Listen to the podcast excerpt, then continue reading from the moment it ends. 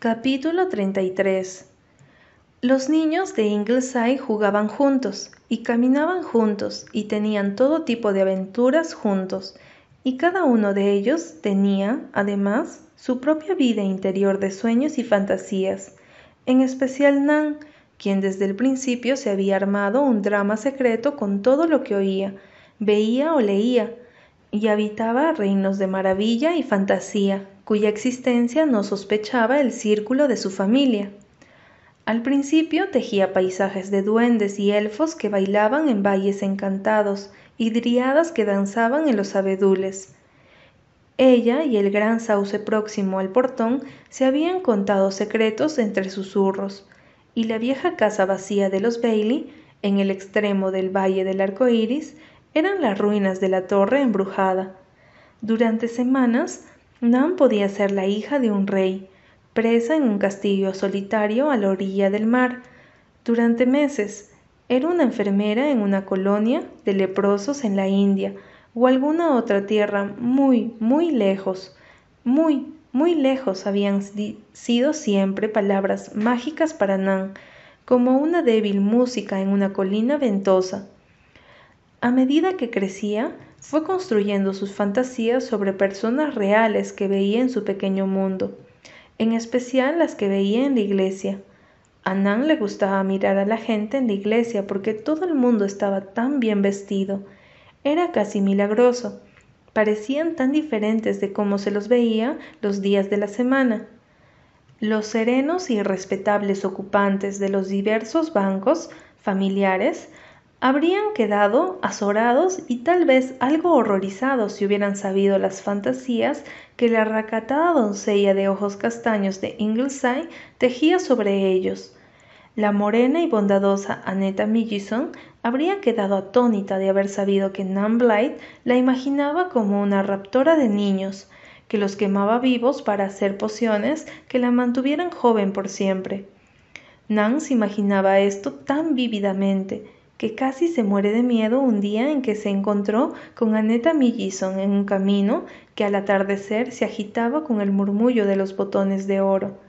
Directamente no pudo responder al amistoso saludo de Annetta, y ésta pensó que Blythe realmente se estaba volviendo una, una muchachita orgullosa y que había que enseñarle modales. La pálida esposa de Rod Palmer jamás soñó que había envenenado a alguien y se estaba muriendo del remordimiento. El vicario Gordon McAllister, el de rostro tan solemne, no tenía idea de cuándo nació. Una bruja le había echado una maldición, el resultado de la cual había sido que nunca sonreiría. Fraser Palmer, el de bigote oscuro y la vida intachable, Ignoraba que cuando Blythe lo miraba pensaba, estoy segura de que ese hombre ha cometido un hecho oscuro y desesperado. Parece como si hubiera un horrible secreto sobre la conciencia. Y Archibald Flynn no sospechaba que cuando Blythe lo veía venir a, se atareaba en inventar un verso como respuesta a cualquier comentario que él hiciera, porque a él no se le debía hablar si no era en rima. Él nunca le hablaba, pues tenía mucho miedo a los niños. Pero Nan se divertía como loca cuando trataba, desesperada y rápidamente, de inventar un verso. Gracias, señor Five. Muy bien, estoy. ¿Y cómo está usted, mi señor? Otro podría ser. Sí, es un día muy bonito, justo para pasear un poquito. No hay manera de saber qué habría dicho la señora de Morton Kirk de haberse enterado de que Nan Blythe se negaba a ir jamás a su casa, en el supuesto caso de que algún día fuera invitada, porque había una huella roja en el umbral de su puerta, y su cuñada, la plácida gentil Elizabeth Kirk, no soñaba que en realidad ella se había quedado soltera porque su novio había caído muerto, frente al altar, justo cuando iba a comenzar la ceremonia religiosa.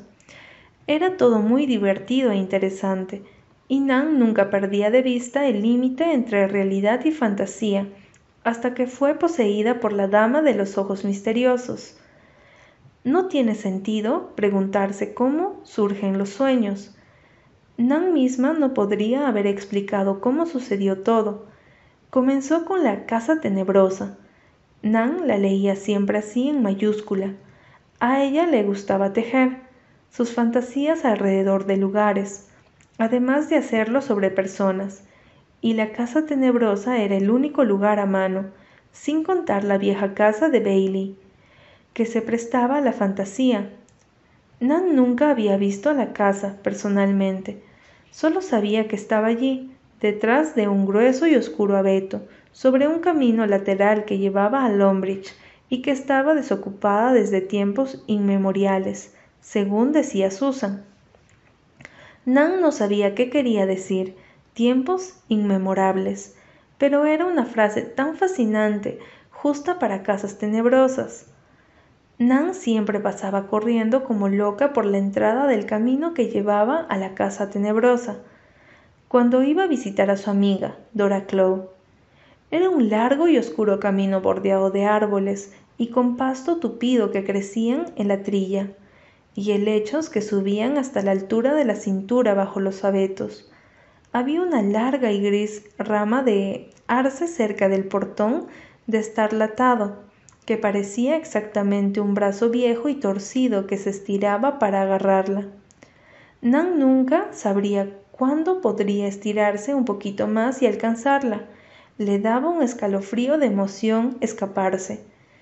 Un día, para su asombro, Nan oyó a Susan decir que Thomasin Fair había ido a vivir a la casa tenebrosa, como le decía Susan, con muy poco sentido de lo romántico, la vieja casa de los McAllister. Le va a resultar un poco solitaria, diría yo, había dicho mamá. Queda tan alejada de todo. No le va a importar, dijo Susan. Nunca va a ningún lado, ni siquiera a la iglesia. Hace años que no va a ningún lado. Bueno, dicen que camina por el jardín de noche. Caramba, pensar que ha llegado a esto. Ella que era tan hermosa y tan coqueta. La cantidad de corazones que rompió en su época. Y mírenla ahora. Bueno, es una advertencia y eso es seguro. ¿Para quién era una advertencia? Susan no lo explicó y no se dijo nada más pues nadie en Ingleside estaba demasiado interesado en Thomasin Fair. Pero Nan, que se había cansado un poco de sus antiguas vidas de ensoñación y ansiaba algo nuevo, se apropió de Thomasin Fair en la casa tenebrosa. Poco a poco, día tras día, noche a noche, una puede creer en cualquier cosa de noche.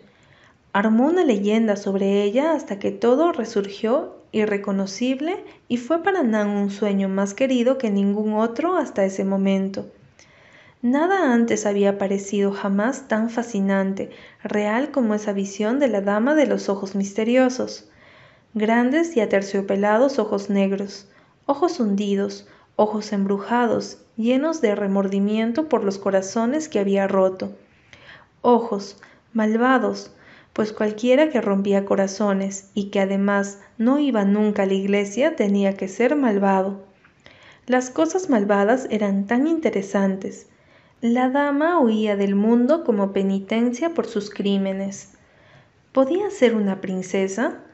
No, las princesas eran muy escasas en la isla Príncipe Eduardo pero era alta, esbelta, distante, de una belleza helada como una princesa con largos cabellos negrísimos peinados en dos gruesas trenzas que le caían sobre los hombros, hasta los pies.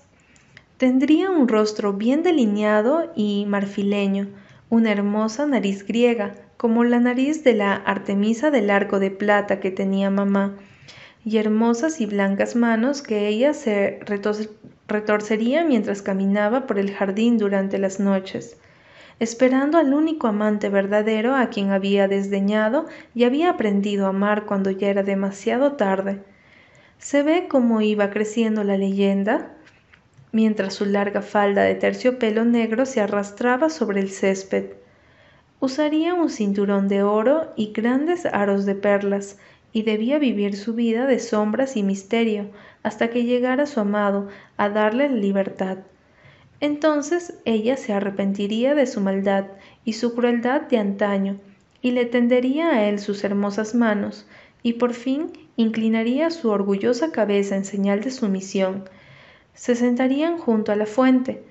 Para ese momento ya había una fuente, y volverían a intercambiarse los antiguos juramentos, y ella lo seguiría, allende de las colinas y más allá, hasta su más alejado borde purpúreo.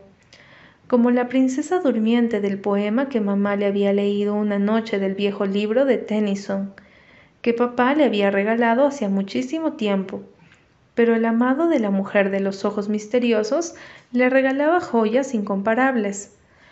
La casa tenebrosa estaría, por supuesto, hermosamente amueblada, y habría cuartos y escaleras secretas, y la dama de los ojos misteriosos dormiría en una cama hecha de nácar, bajo un dosel de terciopelo violeta. La cuidaría un lebrel, un par de lebreles, toda una jaurilla, y ella estaría siempre escuchando, escuchando, escuchando, a la espera de la música de un arpa muy lejana. Pero no podría oírla mientras fuera malvada, y le llegara su amado, y le perdonara, y eso era todo. Los sueños suenan muy tontos cuando se los ponen en frías palabras. Con sus diez años, Nan jamás ponía sus sueños en palabras, solo los vivía. Este sueño de la malvada dama de los ojos misteriosos se le hizo tan real como la vida que la rodeaba. Se apoderó de ella. Ya hacía dos años que era parte de ella, de alguna extraña manera había llegado a creer en él. Ni por asomo se lo hubiera contado a nadie, ni siquiera a su madre. Era su tesoro privado, su secreto inalienable, sin el cual no podía imaginar que pudiera continuar la vida. Preferiría irse sola a soñar con la dama de los ojos misteriosos que ir a jugar en el valle del arco iris. Anne notó esta tendencia y se preocupó un poco. Nan se estaba inclinando demasiado en ese sentido. Gilbert quería mandarla de visita a Avonlea, pero Nan, por primera vez, rogó apasionadamente que no la enviaran. No quería irse de casa, dijo lastimera. Asimisma se dijo que se moriría si tenía que irse tan lejos de la, de la extraña, triste y hermosa dama de los ojos misteriosos. Cierto que la dama de los ojos misteriosos jamás iba a ningún lado, pero podría decidir salir algún día, y si ella, Nan, no estaba, no podría verla. Qué maravilloso sería llegar a verla, si hasta el camino mismo por donde ella pasara sería romántico para siempre. El día en que sucediera sería diferente de todos los otros días. Lo marcaría con un círculo en el calendario Nan había llegado a un punto en el que deseaba fervientemente verla, aunque fuera solo una vez. Sabía muy bien que mucho de lo que había imaginado sobre ella era solo eso, imaginación, pero no tenía la menor duda de que Thomasin Fair era joven y hermosa y malvada y fascinante. Nan estaba para entonces completamente segura de haber oído a Susan decirlo, y mientras fuera así, Nan podía seguir imaginando cosas sobre ella para siempre. Nan no podía creer lo que oía cuando una mañana Susan le dijo Hay un paquete que quiero mandarle a Thomas Infire, a la vieja casa de McAllister. Lo trajo tu padre anoche de la ciudad. ¿No irías a llevárselo de una corrida esta tarde preciosa? Así como así, Nan contuvo el aliento. ¿Era cierto? ¿Los sueños se hacían realidad de esa manera? Vería la casa tenebrosa, vería a su hermosa y malvada dama de los ojos misteriosos. De verdad la vería, tal vez la oyera hablar, tal vez... Ah, bendición, tal vez tocara su blanca y delgada mano. En cuanto a los lebreles y la fuente y todo lo demás, Nan sabía que solo los había imaginado, pero seguro que la realidad era igualmente maravillosa. Nan miró el reloj toda la mañana, viendo que el tiempo se arrastraba lentamente. ¡Ay! tan lentamente, cuando un trueno tronó en el cielo, amenazador, y comenzó a llover. Casi no pudo evitar las lágrimas.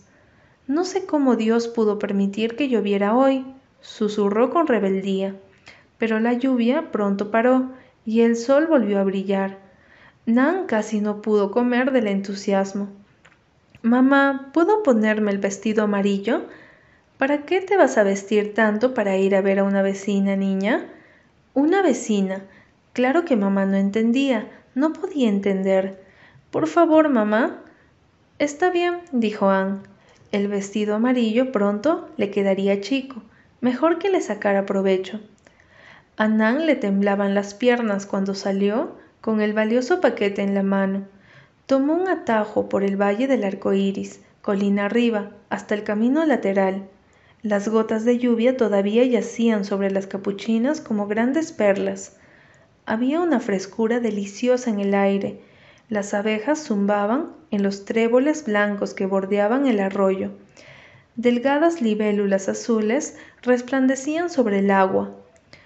Las agujas de remendar del diablo, las llamadas de Susan en la pradera de la colina, las margaritas la saludaron, se inclinaron hacia ella, le dijeron adiós, se rieron con ella, con esa fresca risa de oro y plata.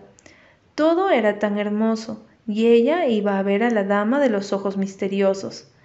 ¿Qué le diría la dama? ¿Y sería seguro ir a verla? ¿Y si uno se quedaba unos minutos con ella y de pronto se daba cuenta de que habían pasado cien años, como en el cuento que Walter y ella habían leído la semana anterior?